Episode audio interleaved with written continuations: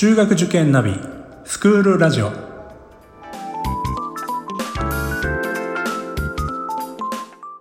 スクールナビゲーターののびるです。この番組は中学受験を目指すご家庭に学校の先生からの生の声や受験に役立つ情報をお届けするラジオです。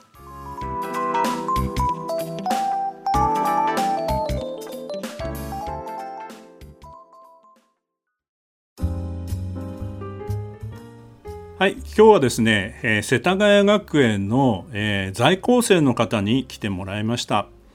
えー、高校2年生の鈴木隼人くんです。鈴木くんよろしくお願いします。はいよろしくお願いします。簡単に自己紹介お願いします。はい今高校2年生で世田谷学園の文化祭獅子祭というんですけど漢字は少し難しいですけど獅子祭の実行委員の、えー、一応代表をやらせてもらってます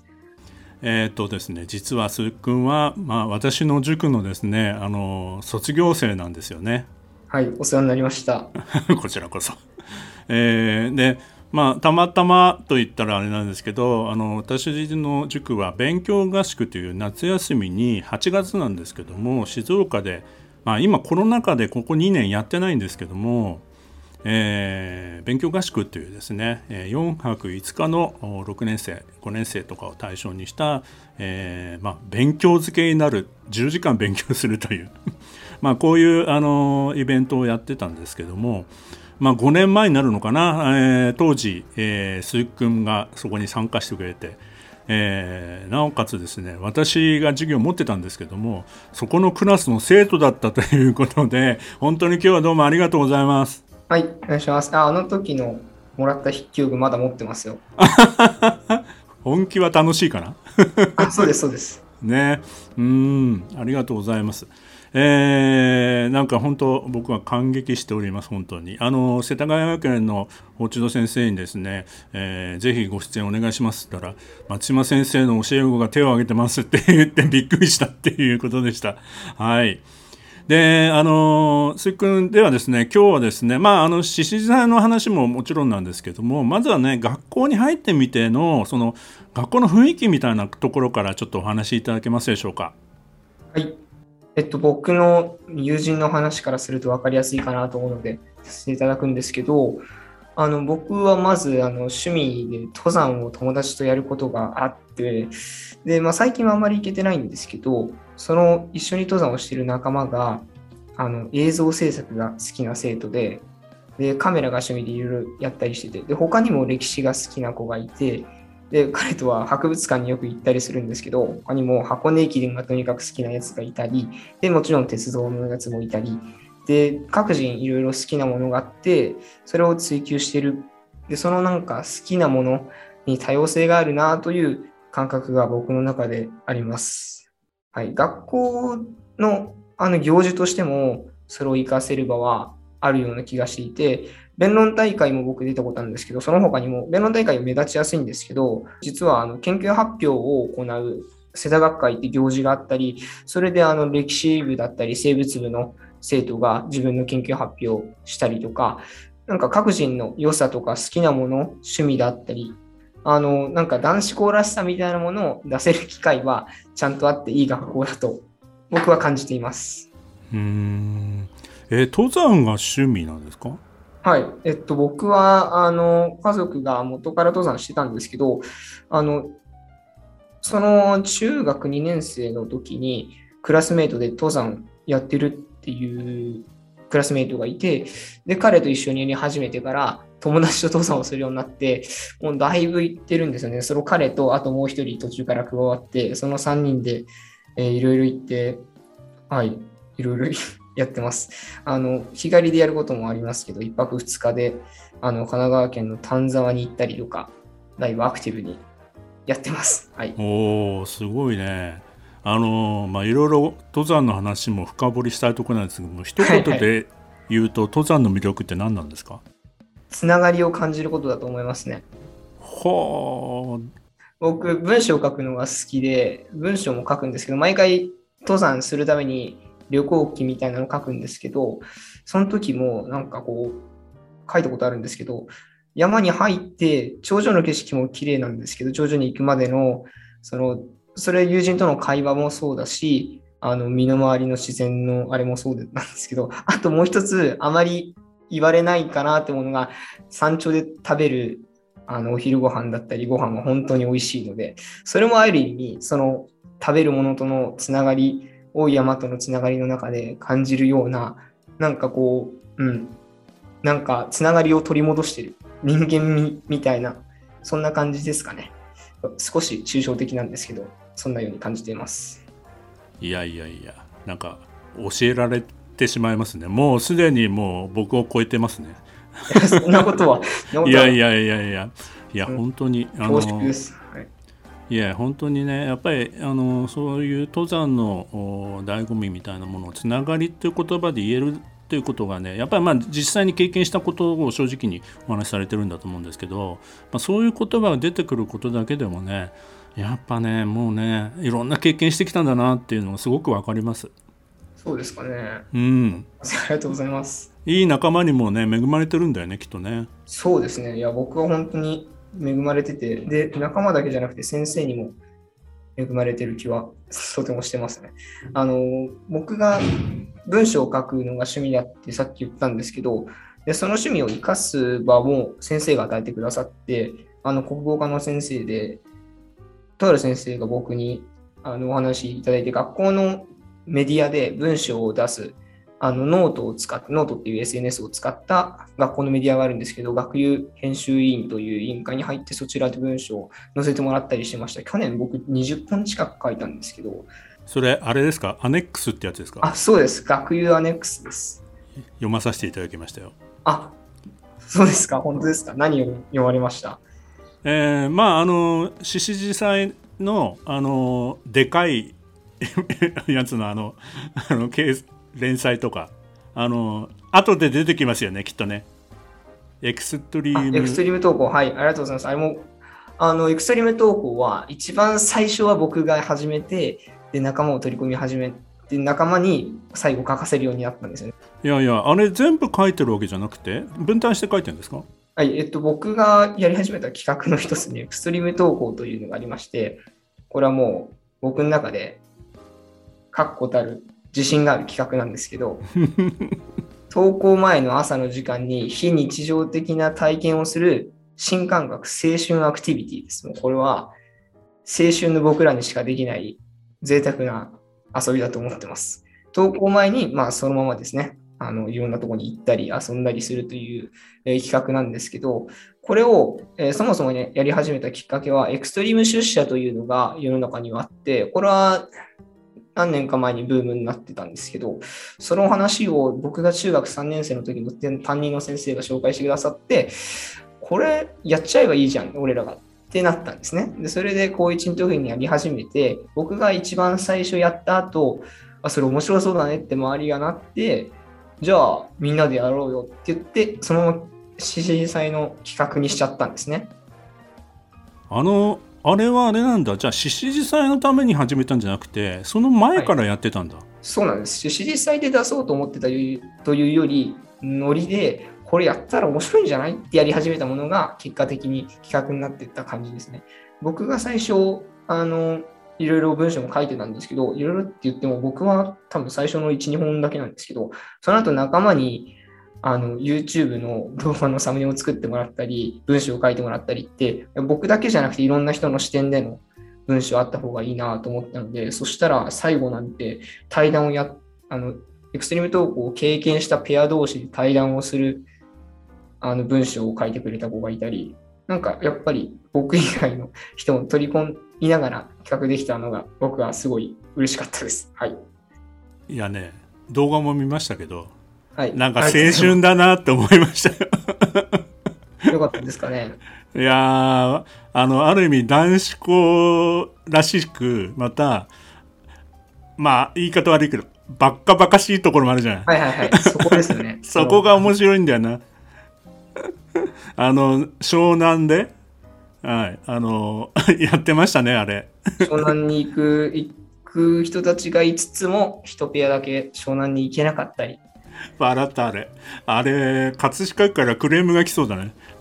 かもしれませんね。あんな、そんなこと。よく見つけたね、でも鎌倉を。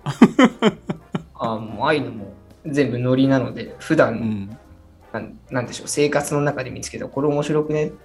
面白いよな。俺もうゲラゲラ笑っちゃった、あれで。本当ですかね？はい。本当に。葛飾かよとか言ってたじゃん、誰かが。よかったです。はい。あでも、ああいうことができる良さっていうのが学校の雰囲気にあるんだね。そうだと僕は思いますね。で、それも 先生方も面白がって、あの、学友乗せてくださったりして、それはとても幸せだと思います、僕は。詳しくは皆さん、リスナーの皆さん、あの動画を見てください。面白いですからね。ぜひ、あの、はい獅子自祭のホームページおよび YouTube からご覧になれると思うので、よろしくお願いします。あと、ああいうノートを出してる学校もそんなに多くないんじゃないかなと思うので、そうですね。あれ、多分、始められたの国語の先生なんですけど、えー多分、去年、一昨年ぐらいからでしたかね。今、66人フォロワーがいますけど、だいぶ連連載というか、いろいろシリーズももあったりして、充実したメディアだと思う。うん、そうだよね。学校の先生なんかも投稿してるんだよね、あれね。そうですね。歴史の先生がシリーズで旅の旅行記みたいなのを出されてますね。ねまあ、獅子実際楽しいですね。後でね、またちょっと触れさせてもらいますけど、学校の先生の話、ちょっとさっき出てたんですけど、どんな先生がいます？そうですね。あの、僕の、まあこの人面白いなって思ってる先生はまあ複数いるんですけど、中でも社会科で世界史を今僕教わってる先生がいるんですけど、その方が、あのとにかくいろんな人を巻き込んでやる、なんでしょう、新しいことやる力がすごくて、この前、あのちょうど今月体育祭があったんですけど、その体育祭の2日前、あ、前日ですね。前日に僕ら呼び止められて、ちょっと明日踊るから出てきてって言われて、何するんですか？って詳しい話を聞いたんですけど、その先生が体育祭の前の週とかもうほぼ直前のあたりに新しい企画を思いついてしまったと。それが企画というか新しいなんですかね、イベントじゃないですけど、あの、もともと体育祭のプログラムでは、あの、応援団が、各組の応援団がやるパフォーマンスは決まってたんですよ。はい。で、その後にその先生曰く、新しい有志のパフォーマンスをやってしまおうって言って、1年生から6年生まで、その先生がコネクションを持ってる生徒とかに声をかけて、で、またそれをさらに宣伝していって、結局すごい人数集まって、ダンスパフォーマンスを突如フラッシュモブ的にやったんです、その時にやったのが、あの、ハッピージャムジャムという曲で、えご存知ある方も、えーいるかもおらしおられるかもしれないんですけど、えーあれ、島次郎でしたっけ？島次郎。はいはいはいはわかんないですけど、島次郎のハッピージャムジャムをやろうって言って、全員で、この、お尻フリフリして、手を叩いて回ってみたいなのをやったんですよね。それがすごい人数で、しかも先生方もたくさん巻き込んで参加されてたので、うん、何人いましたかね？あれ、50人は多分超えてると思うんですけど、い。へえ。突然、あの、その先生が出てきて、曲がかかって、みんなブワーって出てきて、一斉に踊るっていうのをやりました。僕も踊りました。あれは、何ですかね、なんか、うん、楽しかったです、普通に。そんな先生が。めちゃくちゃ遊び心がある先生だね。そうですね。で、その後はみんなで、あの、炎上になってひたすら走り続けるっていうのをやったりするんですけど、そんな感じで、体育祭は 楽しかったです。体育祭も体育祭で C 祭と同じように生徒の実行委員がいて、あの、事前に準備して、いろいろ練習を重ねたり、パフォーマンスの用意したりして運営してました。はい。うーん。なんか生徒も先生もなんかあんまりそこに隔たりがなく一緒になってこう遊ぶ時は遊ぶぞ勉強する時は勉強するぞみたいな感じなのかね？はい。そんな気がします。その先生は、あの、あこれは授業の話になりますけど、僕が中学3年生の時に生物とのコラボ授業とか、国語とのコラボ授業とか、で最近でも仏教との、あ仏教生き方のっていう科目がうちの学校仏教校なのであるんですけど、とのコラボ授業だったり、教科を超えて授業するっていうのを実践されてる方です。はい。それも授業を受けてる側としては新鮮ですごく面白いですし、その先生は、あのついに今年僕5年生の授業で世界史あるんですけど、授業を講義にではなく、ディスカッションと質問にしようって言って、あの講義の動画を事前に配信して、それを僕らが見てきて、当日はそれを踏まえたもっと工事のレベルの高い ディスカッションとか質問であったりをするっていう授業を今やってます。今日もやってきました。はい、面白いです。あでもそれはあれだね面白いよねなんかただ聞いてるだけより自分でいろいろ話したりして相手の反応が出てきたりとかはいはいね、はい。参加ができる授業だよねまさしくねはい、現代部もそういうじだ、なんですかね、みんなで発言し合ってみたいな授業形式の先生もいますね。まあ、いろんなこう発言が出てくる中でうんめちゃくちゃ面白いし、まあ、賛成もあり反対もありでいろんなこう形でこうこう練り上げられていく感じだね。はいはいはい。うん、なんかあれだねそれはあのこの入学校に入学する前のイメージってあんまりなかったと思うんだけども、はいはいは入っい。てみて感じたっていうのは中学生に入ってもうすぐそんなあここの学校こんなんだっていうの感じた。ああ、えっと、中学生にもう本当に入る前は僕はどういう学校かは、うん、想像もつかなかったですし、まあ多分どこの学校でもそうだと思うんですね。受験生は入ってからの文化祭でなんとなく生徒たちを見れたとしても、実際どんな生活してるのかは入ってみないと分かんないと思うんですけど、僕は中学生は、ああ、なんか、これは思ってたぐらい面白い学校だなっていう印象でした。中学生のうちはまだ僕はそこまでいろいろ活動してなかったんですけど、うんうんうん、歴史の授業が好きだったんで、まあ、僕はね、あのまあ、その伸びる先生の算数でやられてたぐらい算数が苦手だったので、社会が好きででしたが、その一方、えー歴史の授業とかはすごく楽しかった。楽しくて中学生の時は。で、中3ぐらいで、なんかいろいろ自分でできることが増えてきた時に活躍の機会とか面白い先生たち、あの面白さが理解できるようになってきたんですね、多分。なるほど。中学生のうちはまだ分かんなかったその先生のノリだったり、あ、この先生ってこうなんだ。で、それは生徒同士もそうだと思うんですね。あいつなんか、なんかキモい趣味してんなと思ったら、実はこんなに深くて、すげえ面白いやつだったんだな、みたいなのを、なんか僕は中1中には理解し合えなくてぶつかる時期があると思うんですけど、なので今、あの、これ聞かれてる方の中にもそんな体験をされる方がいるかもしれないんですけど、でも中学2から3に上がるぐらいでだんだん、あ、ここれ面白い、こんな面白さがあったんだな、みたいに思考が転換できる瞬間が来るという印象ですね。はい。わかるわかるそれ。わかりうんますか、わかるわかる。そこで僕はこの学校面白いなって思い始めましたね。うーん。なるほどね。まあいろいろ見えてくるのには時間がかかるっていうのは何でもそうだから、うん、あのほらおとまあ大学出て、まあ、その後ね仕事をする社会に出たりすると思うんだけど、まあ、仕事もそうだからねやっぱり、うん、最初のうちはねなんかいろんなことがあ知らないことばかりだから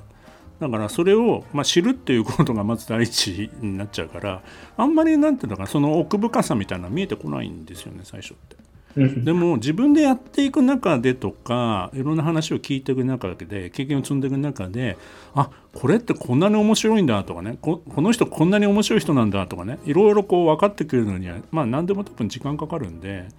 うん、その中ででもあのそれをこう発見して、えーやろうとする人とまああの分かってはいるんだけどやらない人ともやっぱり分かれていっちゃうんだけど多分鈴木君の場合はじゃあ自分もやってみようとかこれやってみようとかっていろいろこう、あのー挑戦できたから、まあ、今きっとこの実行委員の代表なんかもやってるんだと思うんだよね。すみません。ありがとうございます。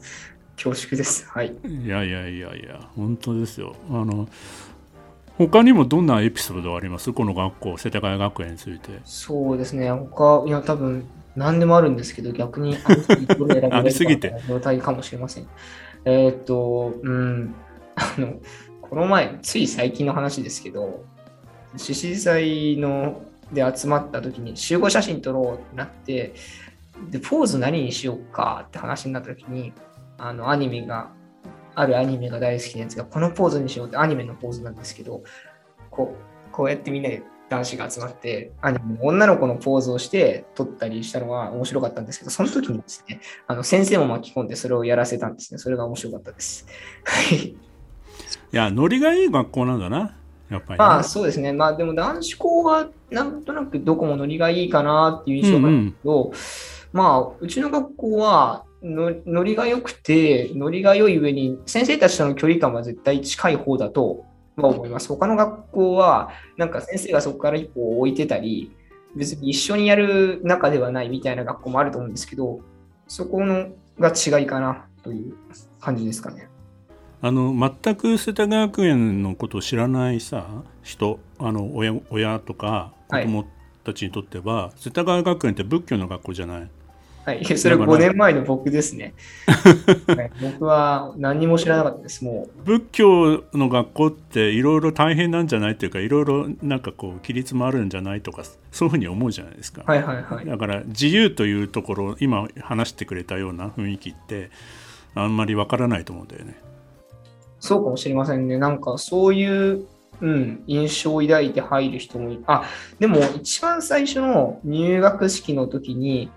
般若心経が書いてある生徒手帳を見たり、中学1年生の時はお仏教校だなってのをすごい味わう機会はあるかもしれませんけど、もう高校生ぐらいになると当たり前になってきちゃって、仏教だというのを、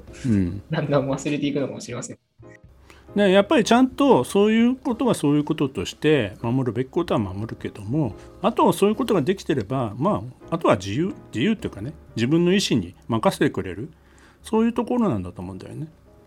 勉強もそうだし、そういう自分たちでやり始めた面白いと思えることも全部全力で取り組めるような日々です。はい。ああ、いいですね。本当に、まあ、羨ましいところもありますな。そうですか。すみません。はい。はい、あのー、まあ、あの何度も獅子祭の話出てきたんですけどまだこれからなんだよね獅子祭はね。はい、今プレの段階ですかね。そうです。あのあ少し宣伝させていただきますね、じゃあ。えー、11月27日土曜日、28日日曜日の両日に学校にご来場いただくオフライン開催と、ウェブサイトや YouTube 上などを用いて行うオンライン開催、この2つを併用して実施する予定です。えですが、まあ、開催形態については新型コロナの罹患状況によって変更になる場合もありますので、あらかじめご了承ください。えー、最新情報は C 祭の公式ホームページをご確認ください。ということで、はい、11月なんですけど、もともとは9月のあの中旬からあ19、20とかだったんですね。はいはい。はい、なので、もう先月終わってるはずだったんですけど、うんうん、そこに向かって合わせてた企画だったり、そこでもう完成してたものもあったので、で、あの、プラスアルファ、あの僕らの中にも中学受験生視点を持ってる生徒がいて、これ11月にしたら小6の子とかは大変じゃない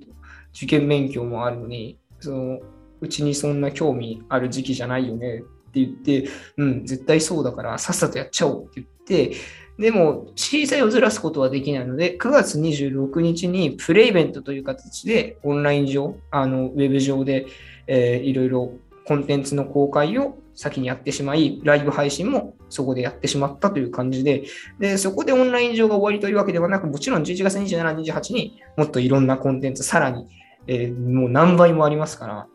そこでバーッと、えー、コンテンツ出ますが、26日にその伏線というかプレイでイベントをやりました。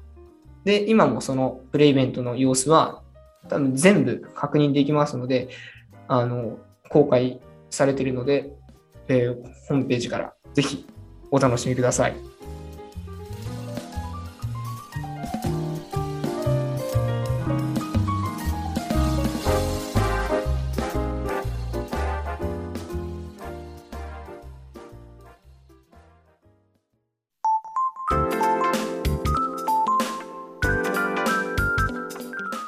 スクールラジオでは番組への感想、出演してほしい学校など、皆様からのお便りをお待ちしております。また、受験に関する質問や相談にもお答えしていきますので、概要欄の Google ホームからお気軽にお寄せください。Apple、Amazon、Google、Spotify などの無料のポッドキャストアプリで、購読やフォローなどのボタンを押していただくと、更新情報が届きますので便利です。それでは次回もスクールラジオでお会いしましょう。